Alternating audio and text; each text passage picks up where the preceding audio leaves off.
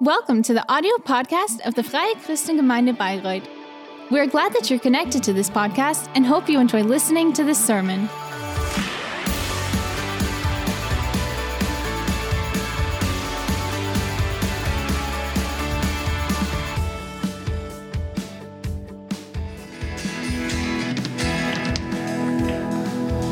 You know, Hosanna means the people were crying Hosanna or screaming, shouting Hosanna when Jesus came into Jerusalem on a donkey. And Hosanna is a cry for help. It means, Lord, help. And at the same time, it's a confession of faith. Yes, the Lord helps. And right now, we so often need God's help, and so it's so good to have this Hosanna in our hearts. So, with whom we on whom we can count. So I'm I'm pleased. We have a special part here in the service, and our church is growing, and children are born. And we love to bless children. We do not baptize them because baptism is a personal decision of faith. And what we are doing is what Jesus did. We bless children. And so we bless two children.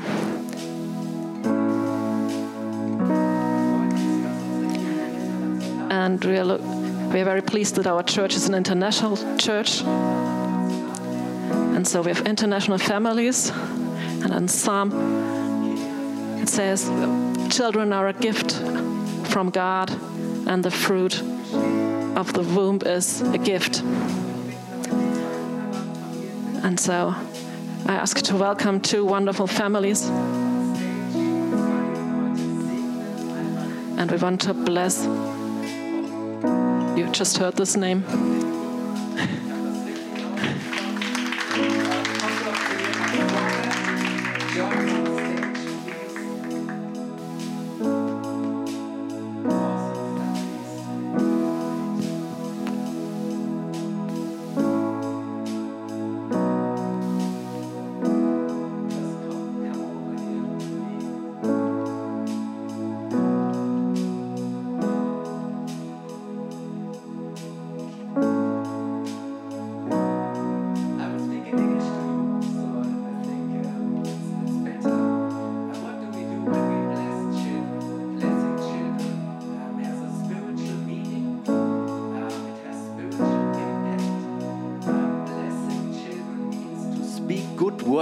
Over someone. But these are not just good words, these are words with power. And these words are linked with the expectation and the hope that these words will open new perspectives from God into the lives of the children. And um, that God will work in the life of the children and that His presence will be with them wherever they go. And blessing children has a big meaning in the Bible. First of all, there's, there is Jacob blessing his grandchildren, which was very important for Joseph because he knew that the blessing works. And these, this blessing has prophetic power. What we speak over the lives of the children will come in existence. And then in the New Testament, there are the mothers bringing their children to Jesus, and no one, even the, the disciples, can't stop them from doing that. And Jesus invites them, Let the children come to me, and he lays his hands on them and he blesses them. Blessing children means surrendering them, give them back to God. In the Bible, um, parents wanted their children close to God.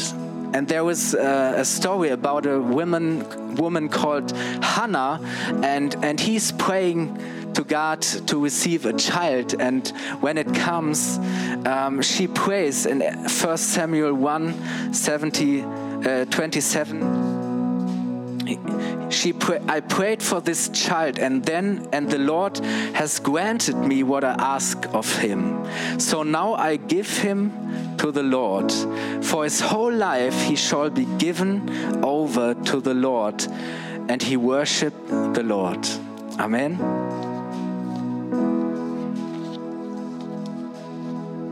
So, when we dedicate children, we give them to God, we give them back to God, we entrust God to care for them and, um, and, and, and to lead them, to guide them. And we also pray for you as parents that He will give, uh, bless you with wisdom how to care in the right way for them, how to teach them to walk in God's good ways, and to protect them, to teach them.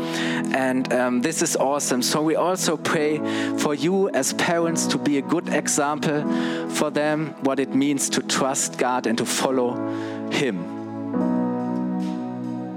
So we pray that God will give you wisdom and love and, and faith and patience and also authority that He will guide you and lead you um, and be with you. Amen. Okay, dann lasst uns das gemeinsam tun, ihr Lieben. Lasst uns aufstehen, weil wir segnen gemeinsam und We wenn wir segnen, hat das Kraft und dieser Segen wird sich auswirken. and this Und blessing will have an segnen effect. zuallererst den Adepa. bless first So, Adepa. einmal noch mal die Folie, genau. So, ich erlaube mir jetzt in Deutsch zu beten. I pray in German now.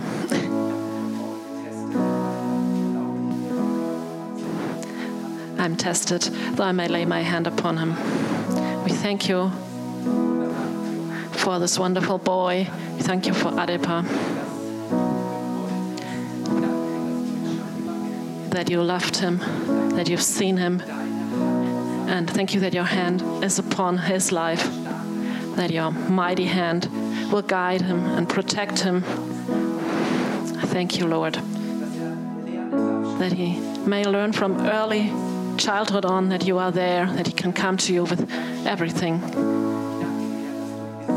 I bless him that he may listen to your voice. I thank you that he has been blessed with wonderful parents so that he may see how it is to be loved by you and to learn to walk with you. We bless him that all the gifts and talents may develop. We bless him with a wonderful personality. Thank you that he will be a joy to many people in, in his neighborhood.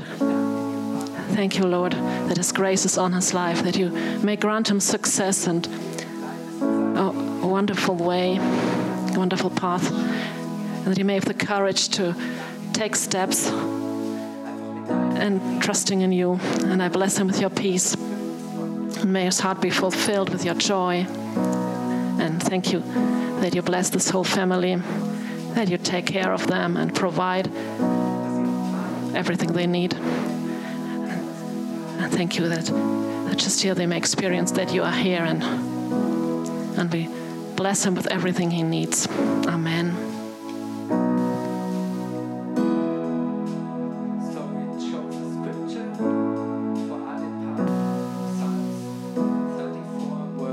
1 and 2 I will be blessing the Lord at all times. His praise will ever be on my mouth. My soul will say great things of the Lord. The poor in spirit will have knowledge of it and be glad. Amen. God bless you. Okay,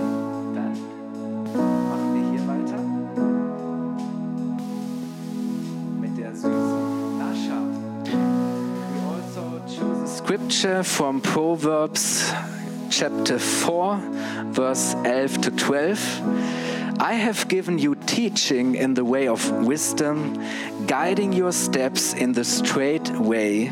When you go, your way will not be narrow, and in running, you will not have a fall.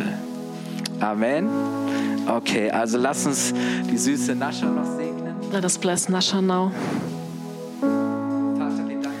Father, we thank you that Nasha is your beautiful daughter. We thank you that you protected her, that your protection is over her life.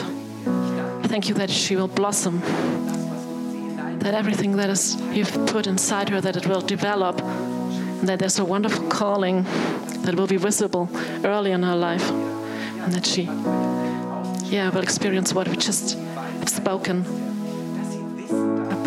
her life. We pray that she will know what you want for her life, that she loves to follow you. And thank you that this road or way you have is, is wide, is not narrow. Thank you that you will guide her, that she will never fall, but you will help her to get up. Thank you that you've put wonderful talents inside her, that she will be a blessing wherever she is, so that people will see that your kindness and grace is, is at work in her life. And also bless the parents, give them wisdom and love and patience, that they are a wonderful example what it means to live with you. Thank you for your provision, that they have everything they need. We bless them.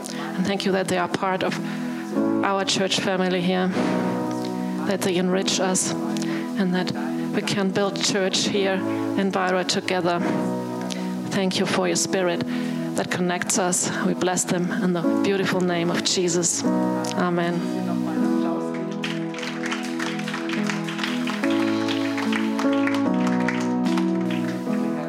a, a nice um, a Bible for children with nice Bible stories in English, so you can teach them. And we also have these cards with the blessing verses. You, God bless you. So this God bless you. Awesome to have you as a part of the family. God bless you. Amen.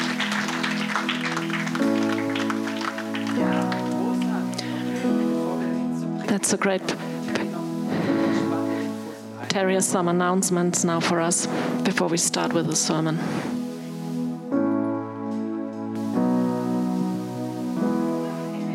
Amen. I'm very pleased to see you here. It's good that you are here this morning. And also for the ones who are online, joining us online.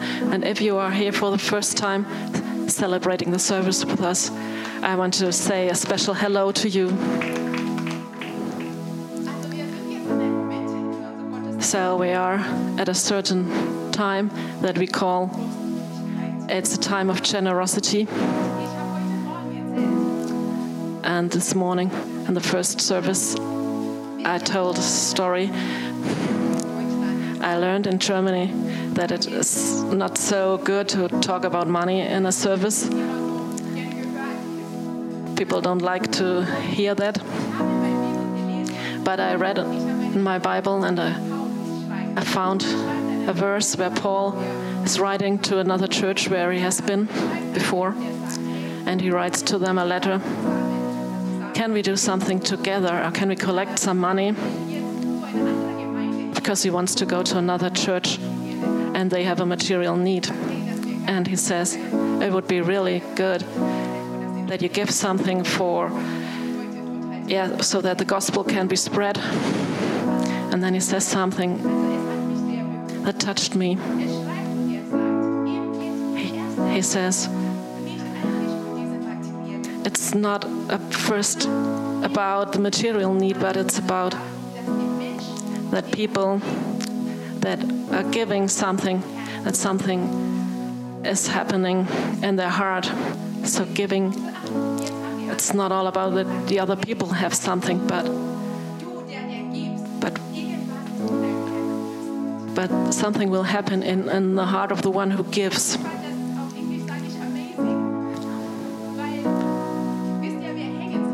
Because yeah, we, we love our money, we work for it hard, and we define ourselves by our wages.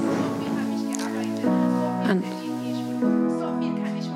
it has a huge value for us. So many I, I can afford, but we give money so that does not serve us in the first place. So we give we give a part of our heart as well. We give a part of our heart, and that's a great opportunity to spend it for something that where God is behind. And that's why I want to encourage you this morning not to think, oh, the church wants my money. What are they doing with the money? Or it's also about you. It's about your heart. And that's when we, if we, we spend, we give money, we say, give as much as you want. And it's, so our ushers will come up and you can put in some money.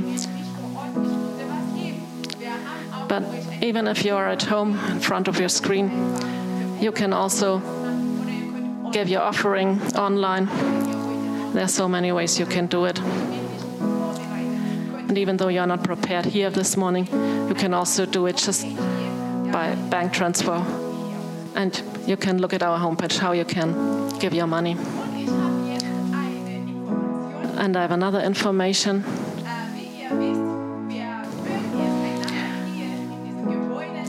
And as you know, we, we like to bless each other here in this building, but we also want to bless people that are not here with us. We want to bless Bayreuth and Toby. They thought about this and they thought about what can we do for people outside our church. And you know, it's Corona, so some things are difficult, but we thought up of a very cool action that together with the Tafel here in Bayreuth, we want to, during Christmas time, we want to distribute cookies and we want to make 2,500 cookies. and these cookies will be distributed to people that come to the Tafel, that is a food shelter. Maybe you just make a small bag of cookies, but it's it makes a difference. And I want to encourage you to take part. And the more take part, so nobody has to bake 100 cookies for himself. So can meet with other people. It's not a thing you have to do on your own. Invite some people, some friends, two or three people, and you do it together. And you can apply if you want to, participate, and you will receive an email from our church, and you will have all the information you need. And you'll find a link, and everything will be provided little bags and whatever else you need. But I want to encourage you to participate because it's so important. To yeah, please, please, please join us. If you are, if you do not receive um, our emails, then just come to our Connect Lounge. And then give me your email address, and then you will be also receiving our emails.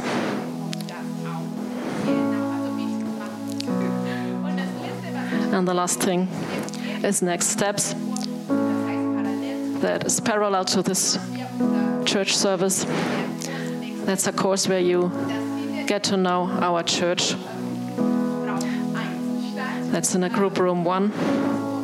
And that's the course where you get to know the church better and where we get to know you.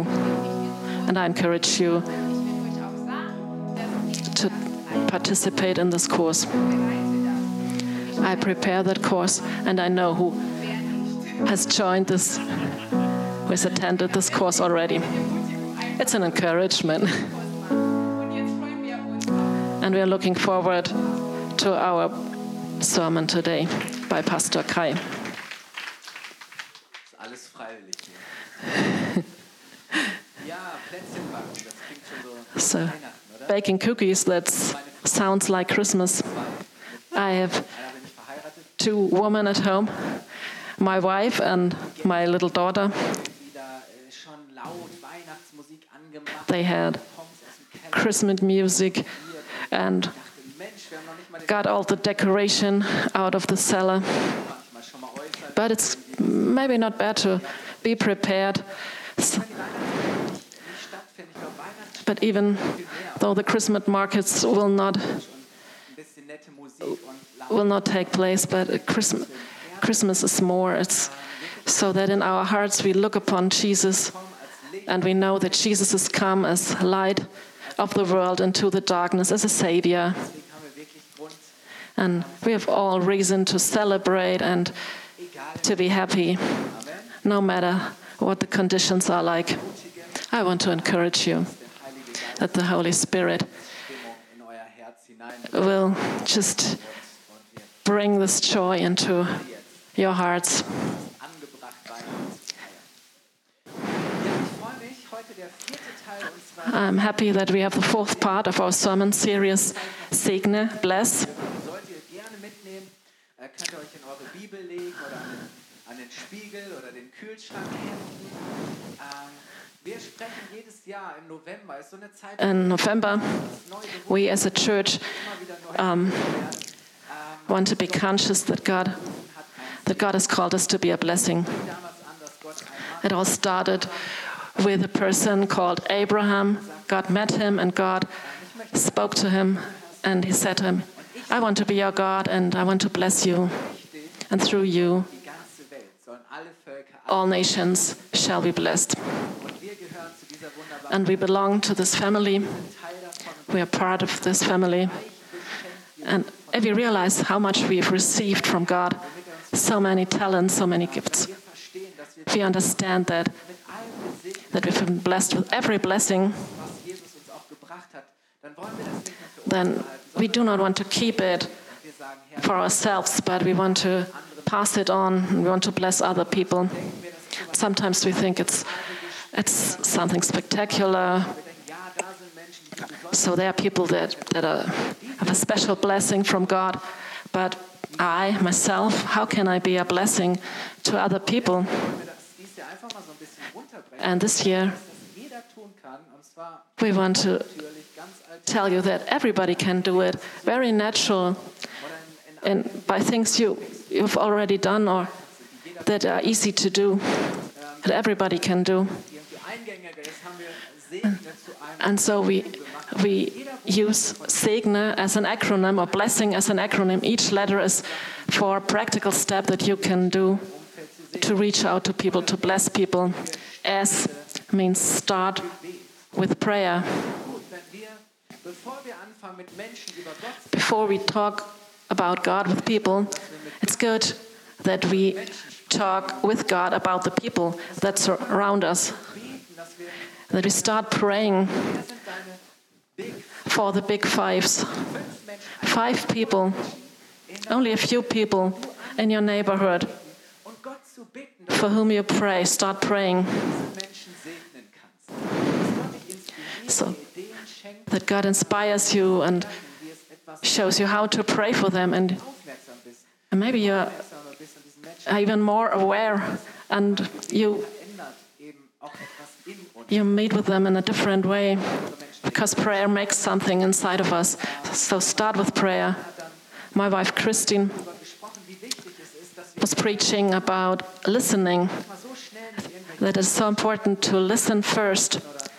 We are always very fast at giving advice or giving a solution, but it's so important to listen first, to understand, to listen what people need, what, what,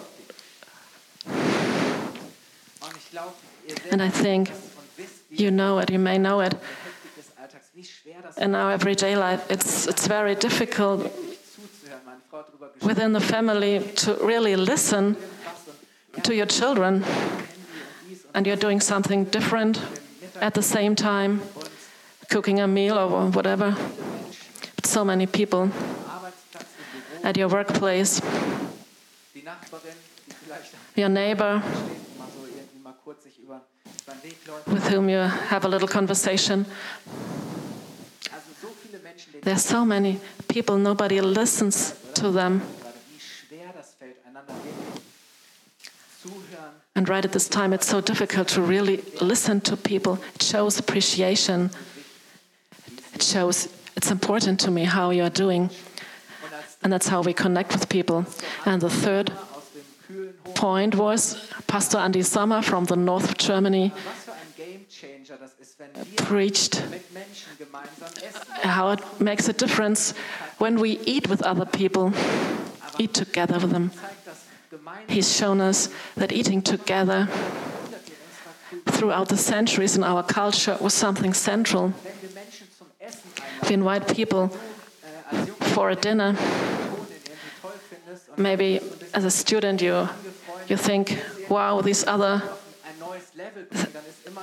there's a lady I like, and maybe I want to go deeper into a relationship with her, then it's a good idea to go out with her in a restaurant or at eating together. It's more than just intake of food. It's about the conversations we have. It's it's about fellowship. It's about fellowship, and that's something spiritual because eating together, a set table we've been invited to, is a symbol of Christianity. It's a picture of God the Father who invites us to a table that is set food. And as a church come together, we say, and eat together. Jesus was an example for this. Many, many stories in the New Testament are somewhere around a table. And Jesus was eating with people other people didn't want to connect with. He was called a drunkard and a glutton, And the religious people were angry at Jesus because he was He was spending time with sinners, but Jesus expressed his appreciation by this, by eating with them. And that's so good that we not only pass on a bowl of rice, but we just spend time with people. So eating together, we, we do so often, but maybe two or three times a month. I just invite somebody that I do not know, and I want to deepen our relationship by this and share love and show appreciation. And our next letter N is for Nächstenliebe. That's love, love your neighbor. So today it's about loving our neighbor in a practical way, to love him practically, how to serve people in our neighborhood. Because Jesus was not only a preacher, but first of all, he was a servant. Jesus was serving people in very different ways, practically, individually. He was not only a preacher, he was a servant, he was a healer, he was a provider. He took care of practical needs people have. He even did the most inferior jobs. When you were invited, you, somewhere and people wore sandals at those times and your feet always were dirty. So when you entered a room, a house, so there was a slave, the lowest person had to wash the feet. But that was customary in those days. It was a very low um, service. And Jesus did this for his disciples, and they said, Oh, no way, Jesus, you may wash our feet. But Jesus said, I want to give you an example that the smallest will be the greatest. And then he says in Matthew 10 45, For even the Son of Man, that was a title, the Son of Man did not come to be served,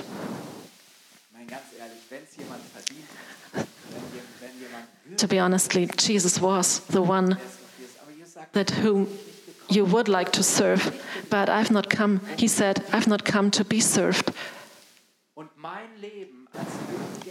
but to serve and to give. My life is a ransom for many. Jesus came to give. He came not to be served, but to serve. Und Jesus hat uns an an vielen Stellen gezeigt, In Um, many, many places, she's taught us how that looked like, and I want to look into one story where he gave us an example how to serve people. unseren Mitmenschen zu dienen. Und ich möchte mit euch einen Text I want to read with you Mark 7 31 31. to 35. Da heißt es, It says, Then Jesus left the vicinity of Tyre and went through Sidon down to the Sea of Galilee and into the region of the Decapolis. im Griechischen dafür war Dekapolon, That means uh, 10 cities. kommen wir gleich noch drauf zu sprechen. Und dann heißt es, dort wurden There's some people brought to him a man who was deaf and could hardly talk. konnte nur so ein paar Laute von sich geben, Maybe he could only stumble, but he was limited. And they begged Jesus to place his hand on the man. Jesus took him aside, away from the crowd, put his fingers into the man's ears. Then he spit and touched the man's tongue. Methoden. Mm. Jesus had his own me- measures. He looked up to heaven and with a deep sigh and with a groaning said to him, Ephata. It's Greek and means be opened. At this, at the same time, the man's ears were opened, his tongue was loosened, and he began to speak plainly. Wow. There are some things we can learn from Jesus how to serve other people. I have a map here we can look at, so we read. Jesus was walking around in many, many different regions. There's Jerusalem, there's Bethlehem, where he was born, but he grew up in Galilee, in Nazareth. And then we see Cana, where he was invited to a wedding and where his first miracle took place. And there's Nain, where a young man was raised from the dead. And then he was in Tyre, that's way up there in the north. And then he went back across the lake of Galilee, Das waren hier diese. the Sea of Galilee, and into the region of the Decapolis. Und jetzt ganz kurz, was das bedeutet. Decapolis, what does that mean? Jesus grew up in Galilee. zu Hause, sein Wohn That was his living room. There were the, the guys he grew up with, and there was his father, the carpenter. There he started with his ministry. That was where he called his first disciples to follow him. That's where Jesus did many miracles. So in Galilee, that was his living room. That's where he grew up. That was his comfort zone. But we read that he left this region and went to the other side of the Jordan, east of the Jordan to the Decapolis. In the Decapolis, people lived there that were no Jews, they were Gentiles. They didn't believe in the God of Israel, they didn't belong to God's people. They were heathen, they were Gentiles. These cities were influenced by the Roman and Greek culture. There was there were many different gods and cults and another lifestyle. They didn't believe in, in God and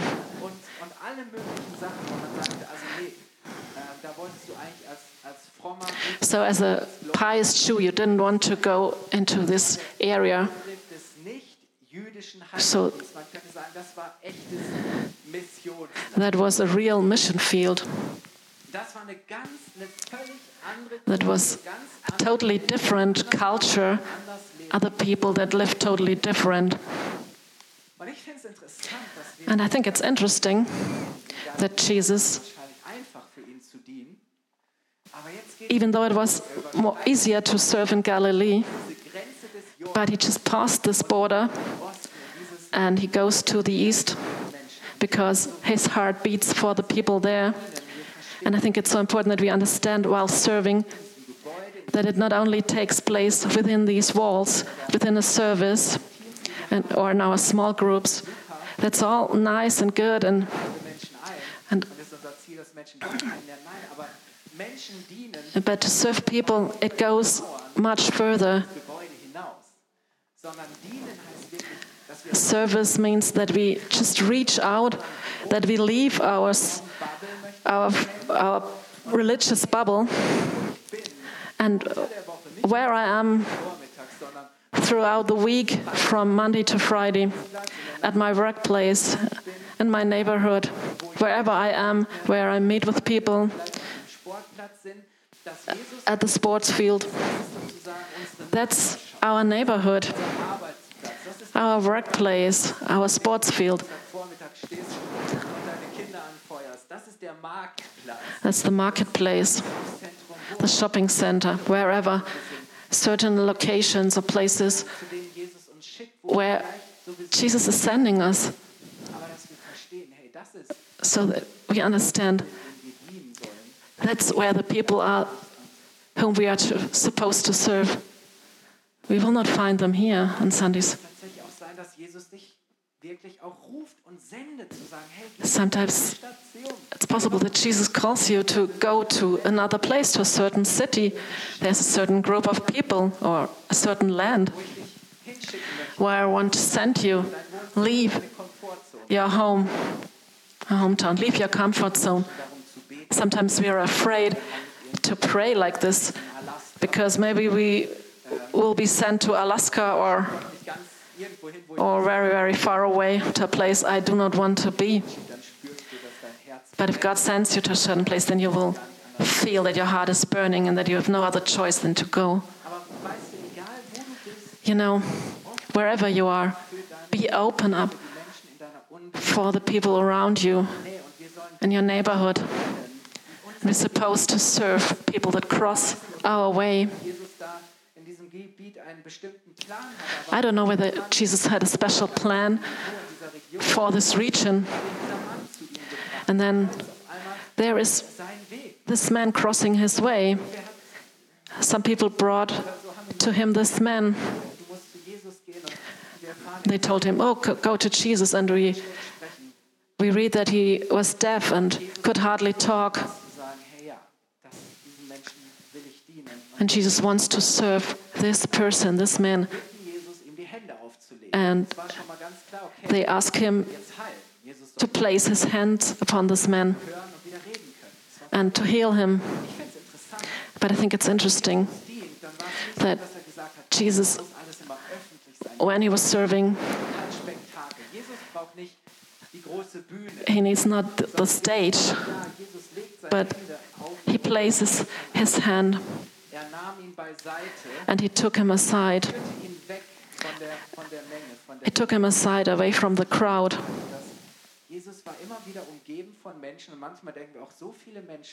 There are so many people around, but Jesus sees, And- takes aside this one person because he sees this one person. He's focusing on this person with all braucht. So die Freunde meinten, their struggles. The friends thought they, they knew what he needed.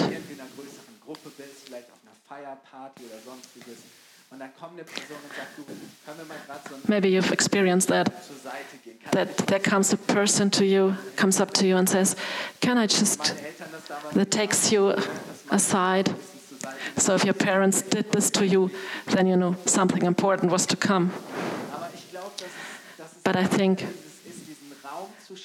that it is about to have this room where it's about the single person, where it's about serving this person to give her full attention. And then we hear that Jesus has empathy for this person. He just feels the need this person has. We,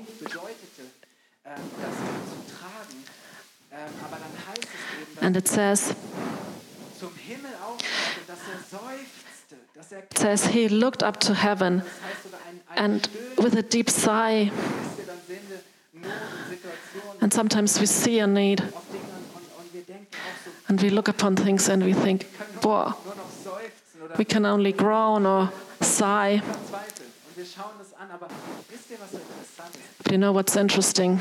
Jesus sees the need and he looks at this person, but then he looks up to heaven and he turns to God and then he says, Ephata, be opened. But this movement, this pain that, or this, this pain Jesus feels, He just addresses it to the one who can really help, who has all the possibilities. He looks up to God, knowing that God has all power. It's not his own strength, strength, but God's power. He's connecting with heaven and he's lamenting to God and asks God to do something. And it's so important that while we are serving, Jesus und wir die übernatürliche that we expect and use God's power, supernatural power. Jesus says, I cannot do one thing out of myself. I can only do what I see the Father doing. It's not my own strength and power. Er.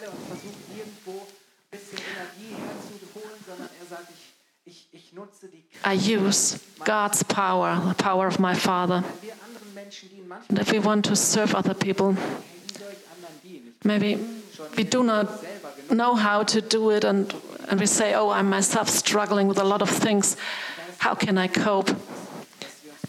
And I think it's so important that while we are serving other people, that we just are open for God's power and that we expect Him to come and to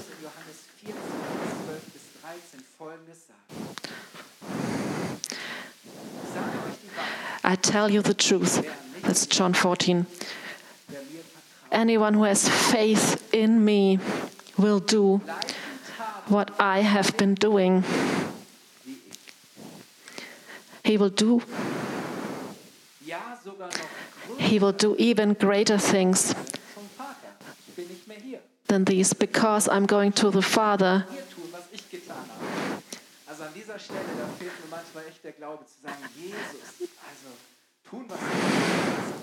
To do the same things he has done.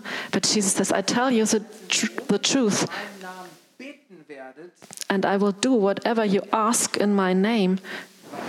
Why? So that the Son may bring glory to the Father. Wow, ja. Das ist doch stark, oder? That's great. That's awesome. Jesus macht das einfach deutlich, dass er sagt, hey, werde die gleichen Dinge tun. Jesus says, You will do the same things, but ask the Father first in my name. Und das ist so großartig, dass wir verstehen, hey, wenn wir dienen, wenn wir es aus eigener If we serve out of our own strength, we will soon be out of strength. But if we ask God for His power, for His possibilities, then God starts tun, was nur tut. to do what only He can do. So, that means if you meet other people and you feel maybe there's some someone who is sick, you're not a medicine, but you can pray for this for this person, and you, may experience that God heals this person, or you meet a person that has so many anxieties and is addicted to something. And honestly, how shall I help this person? But I have a God who works miracles. We can invite God to come into this situation and, and to touch this person and to heal this person. If we feel that there's a person that has no hope, then we can invite God to come in with His light, with peace, with hope, where relationships are broken. We can invite Jesus because He's the Prince of Peace and He can heal things. He can heal relationships, marriages. Even if you are serving people in a practical way,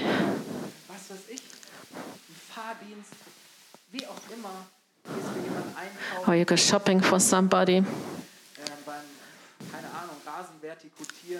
or you help them to in the garden or serving in the church. Ask God to work through you and to do what only He can do. But because if we work in God's power, then God experiences that God is real. They, they through us they are touched by God and they are blessed because God's power makes the difference. So be aware of God's power while serving and use this power. So often we try it alone on our own, but God says, Come to me, and I will give you something that you can pass on and bless other people. And it works. God's power shows itself whenever we leave our building, whenever we are there where people live who have not experienced or know God. Have you ever realized maybe you were on a mission trip or you've done something crazy that at your workplace you prayed for your colleague And- all of a sudden heaven entered the room and the person was touched. And so often we experience more outside the church than inside the church. A service is good, it inspires us. But why? So that Monday morning we can that use this the power, the power of God to be a blessing in our neighborhood, to serve people that cross our way. It's interesting. I, I read about a pastor in Norway. It was a Lutheran church. They were, they believed in, in the working of the Holy Spirit, and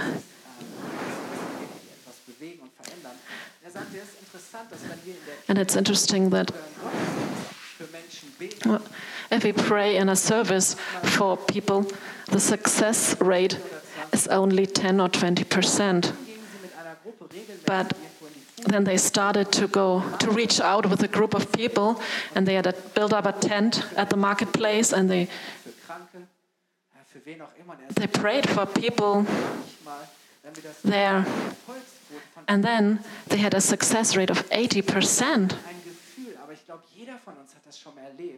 I think everyone has just experienced this that when or if we leave our comfort zone, our living room, then then this is the place where we need God and, and invite God, God's power, wants to be effective through you. God wants to serve other people through you, wants to bless them through you. He wants you to see other people and to pray that God gives you something that makes a difference. So be courageous to serve other people with God's supernatural power. Maybe you're just tired, but we may use it. Jesus says you don't have it because you don't ask for it. So we can ask God for it. So let us be a blessing.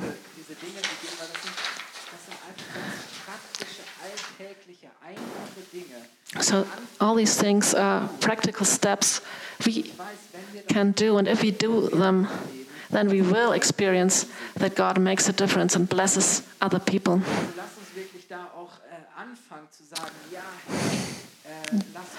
And let us say, Yes, Lord, let me be a blessing. I want to bless other people. And I want to sum up what we learn from Jesus. Are we prepared to leave our comfort zone, to reach out, and allow God to send us?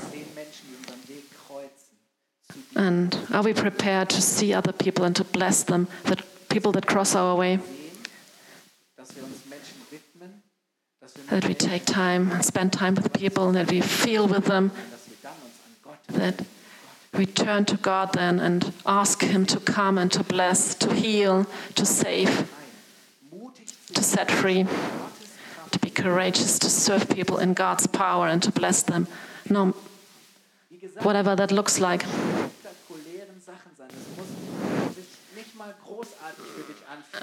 Maybe it doesn't feel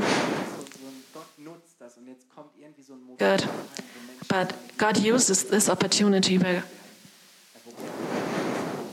and God is doing something in their lives. I want to invite you to stand up and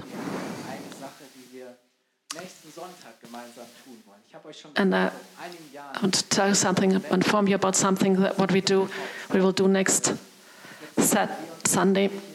In November, we have a time where we focus on our mission that God has given us, my heart for His house, and we dream about a new community or church center, a new building.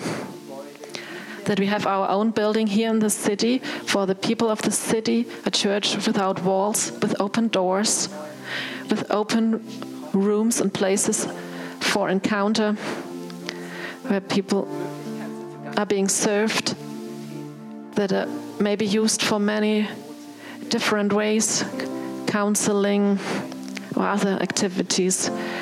We want to invite people in and in order to connect with them and where we can show them God's love. Could be a cafe or nursery, das eher counseling rooms, whatever, leisure activities or people for people to invite them in to use the rooms and then they feel this the spirit that lives within us.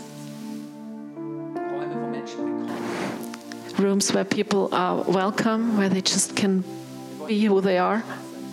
We want to be a city, a church for the city. It's not about a building where we meet on Sundays for three to four hours, but we want to be real in the center of the society. We want to have a, we want to create a home for people, and we are here for uh, now 25 years, and we are very uh, happy to be there. But at the end of in, in, four years, our, our rental agreement will expire, and the conditions have changed. And so God showed us during the last years, the past years, um, start a plan where we can build such such a place. And during our vision evening, um, we talked about this. But what we want to do, and what we did last year, we will collect an offering for this vision. And we want to ask God, what, what can I spend? What can I give? So that these things will become reality. Faith means that we are doing things that are not yet there, but that we can see because God has shown them to us. And God says, Be my partner, connect with me. And that's what we want to do together. It's not about how much you give, you are free to give whatever God shows you. And you can use these envelopes, put a certain amount in it, or do it by another way, by bank transfer. Or by PayPal or credit card, whatever works for you. And then next Sunday, during the two services, we want to collect this offering.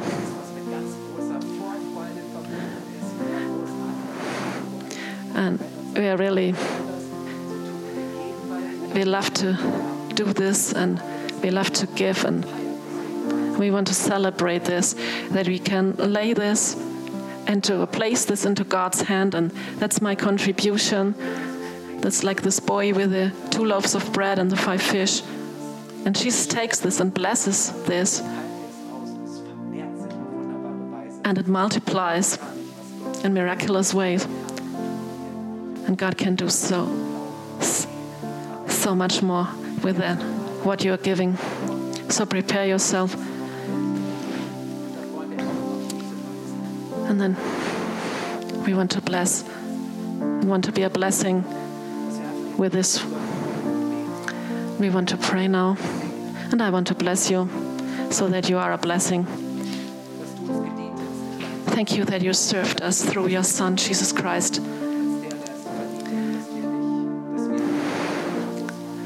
Jesus, thank you for humbling yourself, that you were even prepared give your life, even for your enemies. Thank you that you've shown us what it means to pass on the love of God and to live our calling. Thank you for everybody here in this room, and I bless everybody that He will be a, pre- a blessing by praying for other people, by listening to other people, by eating together with other people, and by practically serving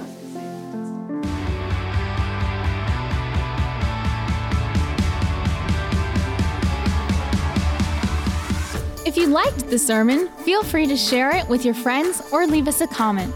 We would be glad to personally get to know you, and you're warmly invited to visit any of our Sunday services.